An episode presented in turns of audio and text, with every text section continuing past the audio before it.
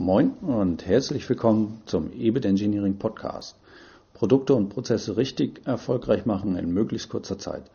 Mein Name ist Frank Bröker und in der heutigen Folge sprechen wir über Value Management, eine Methodik, mit der das maximale Ergebnis für Produkte und Prozesse erreicht werden kann. Wir erreichen bis zu 50% Wertverbesserung mit diesem Vorgehen. Durch konsequente Anwendung werden Produkte entwickelt, die teilweise Innovationspreise gewinnen. Es lohnt sich also dran zu bleiben. Kennzeichen sind unter anderem das Denken in Funktion, die interdisziplinäre Teamarbeit und die strukturierte Vorgehensweise. Aus unserer Sicht ist es äh, eine absolut wirkungsvolle Methodik, die aber gar nicht so sehr bekannt ist. Und äh, wir wollen uns in dieser Folge damit befassen, wie das funktioniert. Ich selbst bin Value Manager und Trainer für Value Management und kann die Wirkung des Ansatzes äh, wirklich nur unterstreichen. Die Methodik wird auch als Querschnittsansatz bezeichnet, da verschiedene Methoden im Verlaufe eines Projektes äh, mit eingebunden werden können, je nachdem, was gerade erforderlich ist.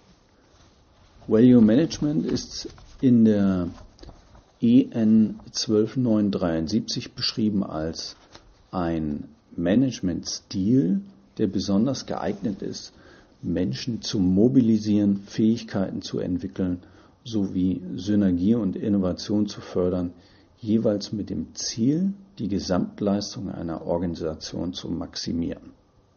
So, das müssen wir erstmal sagen lassen. Also es geht hier in der Definition auch schon um einen Managementstil. Entstanden ist das Value Management aus der Wertanalyse, die im Kern die wichtigste Methodik ist. Und die ist wiederum schon über 60 Jahre alt. Die wichtigsten Kennzeichen des Value Management sind, dass Mehrwert für den Kunden angestrebt wird. Es dreht sich also alles um den Kunden und nicht nur um die Sache selbst. Richtig angewendet werden regelmäßig zweistellige Wertverbesserungen erzielt. Wie schon erwähnt, es ist wirklich eine sehr, sehr wirkungsvolle Methodik. Es ist ein ganzheitlicher Ansatz, bei dem andere Methoden und Tools mit eingebunden werden können, je nachdem, was erforderlich ist. Die Aufgabenstellung wird in Form von Funktionen analysiert. Das Denken in Funktionen steht also absolut im Vordergrund. Darauf gehen wir äh, gleich im Detail noch ein. Die Bearbeitung erfolgt im Rahmen eines interdisziplinären Teams. Es kommen also aus verschiedenen Fachbereichen Experten zusammen. Auch dazu gleich noch mehr. Und der letzte Punkt, das Projekt orientiert sich äh, auch an einem strukturierten Ablauf. Auch diesen Punkt vertiefen wir gleich noch. Die drei letztgenannten Elemente kurz näher vorgestellt. Fangen wir mit dem Denken in Funktionen an. Der Hintergrund dabei ist, dass der Kunde nicht das Produkt als solches haben möchte, sondern seine Wirkung. Zum Beispiel will er keine Bohrmaschine, sondern ein Loch in die Wand bringen, um zum Beispiel ein Bild aufzuhängen. Übergeordnet wäre also die Gesamtfunktion Bild befestigen und nicht Löcher bohren. Die Funktionen eines Produktes oder einer Dienstleistung werden in Form eines Funktionenbaumes gegliedert. Es werden gemeinsam mit dem Team Hierarchien und Abhängigkeiten identifiziert. Ganz wichtig dabei, die Bearbeitung erfolgt im Team. Es ist also ein Kommunikationstool für die Teamarbeit, das richtig angewendet sehr, sehr wirkungsvoll ist. Genau das schafft Kenntniszugewinn. Die Teilnehmer lernen das Produkt besser kennen und verstehen und ähm, merken dann erst, warum es so und nicht anders aufgebaut wurde. Im nächsten Schritt erfolgt dann die Zuordnung der Herstellkosten zu den einzelnen Funktionen. Wie das genau erfolgt, bringen wir auch noch in einer separaten Folge. Für Sie jetzt erst einmal ganz generell wichtig zu wissen, dass durch die Zuordnung der Herstellkosten zu den Funktionen andere Schwerpunkte herausgearbeitet werden können. Bekannt ist eher die Analyse von Kostenschwerpunkten nach Pareto. Das heißt, wir schauen uns an, welche 20% äh, Bauteile 80% der Kosten verursachen. Durch die Zuordnung der Kosten zu den Funktionen können wir aber erkennen, welche Produktfunktion oder Wirkung wie viel kostet. Wir schauen uns also keine Bauteile an, sondern die Funktion und etablieren somit Raum für neue Möglichkeiten, neue Ideen für weitere Optimierung. Das Denken in Funktion gibt uns also die Möglichkeit, unser Denken zu öffnen und andere Ideen zuzulassen bzw. zu finden. Ein Value Management Projekt ohne Funktionenbetrachtung ist daher undenkbar. Das ist der Kern überhaupt. Und genau hier liegt gleichzeitig auch die Gefahr in der Umsetzung. Falsch angewendet wird das Ergebnis deutlich schlechter ausfallen und somit zu Unrecht ein schlechtes Licht auf die Methodik werfen. Kommen wir zum nächsten Teilbereich, zur interdisziplinären Teamarbeit. Die Wichtigkeit der Zusammenarbeit verschiedener Disziplinen in Projekten ist heutzutage eigentlich schon ein alter Hut. Ich spreche es trotzdem an, weil es einfach wirklich sehr, sehr wichtig ist. Jeder Teilnehmer hat seine eigene Wissenstiefe und Wissensbreite. Wissenstiefe meint dabei die Expertise zu einem bestimmten Fachgebiet. Zum Beispiel hat der Ingenieur Kenntnisse darüber, äh, wie die Statik eines Bauteils oder eines Gebäudes auszusehen hat.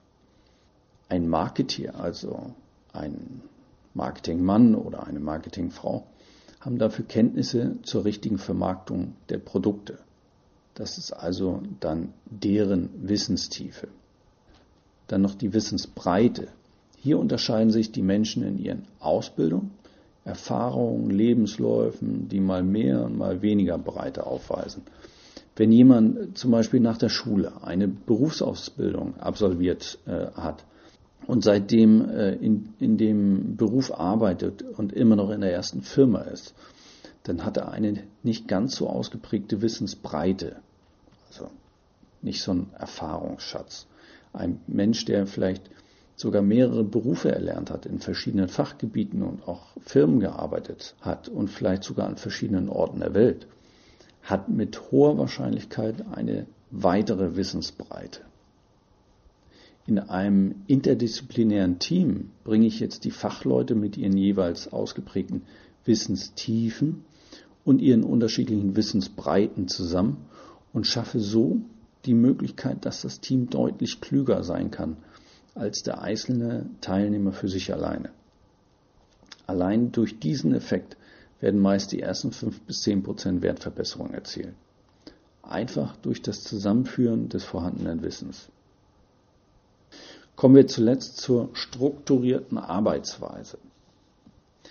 Ich als Value Manager orientiere mich fast immer an dem Arbeitsplan der Wertanalyse das habe ich mir einfach so angewöhnt und äh, fiel mir auch wirklich nicht schwer. Und ich möchte auch erklären, warum. Der Arbeitsplan umfasst nach äh, der EN 12973 zehn Schritte. Ich persönlich nehme immer noch den älteren Plan in sechs Schritten. Und den möchte ich einmal kurz vorstellen. Der besteht nämlich aus erstens der Projektvorbereitung. Dann kommen wir zweitens zur Objektsituation analysieren. Punkt 3 wäre dann Sollzustand beschreiben. 4 ist dann Ideen sammeln und entwickeln. 5 Ideen zu Konzepten verdichten und bewerten. Und 6 ist Umsetzung des Konzeptes. Diese sechs Schritte entsprechen sehr stark der menschlichen Natur, weshalb der Ablauf in der Regel sehr schnell von allen Teilnehmern angenommen wird. Es fühlt sich einfach richtig an. Nur mal ein Beispiel dazu. Nehmen wir mal an, dass wir in einem Raum kommen und der Raum ist viel zu kalt. Dann wäre die Projektvorbereitung gedanklich vielleicht, dass wir einen Raum brauchen für ein Meeting mit äh, Zimmertemperatur und der richtigen Ausstattung. Bei der Ist-Analyse, also im Schritt 2, stellen wir jetzt fest, dass der Raum viel zu kalt ist. Der Rest der Anforderungen für äh, die in der Projektvorbereitung definierten Aufgabenstellung und Zielsetzung sind okay. Alles da, alles was wir brauchen. Nur die Temperatur ist viel zu niedrig. In Schritt 3 der Beschreibung des Sollzustandes Stellen wir uns vor unserem geistigen Auge vor, wie schön doch ein wohltemperierter Raum wohl wäre. Im Projekt würde man das natürlich äh, skizzieren, aufschreiben etc. In Schritt 4 überlegen wir uns die Option, Lösungen, die wir zur Veränderung der Situation haben. Also Fenster zumachen, Heizung hochdrehen, meinetwegen Lagerfeuer anmachen und so weiter. Im Schritt 5 beschäftigen äh, wir uns insbesondere mit der Bewertung der Alternativen und legen uns dann für einen Favoriten fest. In diesem Fall ist das Hochdrehen der Heizung wahrscheinlich die Lösung mit der höchsten Bewertung. Und in Schritt 6 setzen wir das dann um. Also zum Heizkörper gehen, hochdrehen, der Raum wird warm. In Wirklichkeit läuft aber genau dieser Prozess bei allen Entscheidungen über den Tag verteilt, blitzschnell im Kopf bei uns ab. Und wir kommen dann abschließend ins Handeln. Überlegen Sie selbst einmal, in welchen Situationen dieser Arbeitsplan äh, für Sie passt. Wie in diesem Beispiel. Zimmer zu kalt. Oder nehmen Sie ein anderes Beispiel. Vielleicht Auto dreckig. Muss gewaschen werden. Oder kein Sprit mehr im Tank. Es verhält sich immer wieder sehr, sehr vergleichbar nach diesen sechs Schritten. Bezüglich der sechs Schritte gibt es ganz interessante Parallelen zu neueren Methoden, wie auch Design Thinking, die dort auch äh, eine ähnliche Abstufung haben. Aber die Wertanalyse bzw. Value Management sind äh, 60 Jahre alt. Wer hat also hier wohl bei wem abgeguckt? Das betrachten wir aber in einer separaten Folge nochmal. Die strukturierte Vorgehensweise ist wichtig, um in einem Projekt eine gewisse Sicherheit in der Durchführung zu geben. Jeder Teilnehmer kann sich schnell orientieren, wo das Projekt gerade steht und wenn mal ein Teammitglied abgehängt wurde, hat man mit den sechs Schritten immer die Möglichkeit zu erläutern, wo das Team sich gerade im Projektdurchlauf befindet. Ich fasse abschließend nochmal zusammen. Die wesentlichen Elemente sind also fürs Value Management und warum es wirklich so gut funktioniert. Ist einmal ist es ein ganzheitlicher Ansatz mit Kundenfokus die Funktionen, also Wirkung eines Produktes, werden betrachtet. Die Bearbeitung erfolgt interdisziplinär und nicht zuletzt strukturiert. Damit sind wir am Ende dieser zweiten Folge. Sollten Sie noch Fragen haben, stehen wir wie immer gern zur Verfügung. Ansonsten wünsche ich Ihnen viel Erfolg beim Ausprobieren in der Praxis. Alles Gute, spannende Projekte. Ihr Frank Bröker.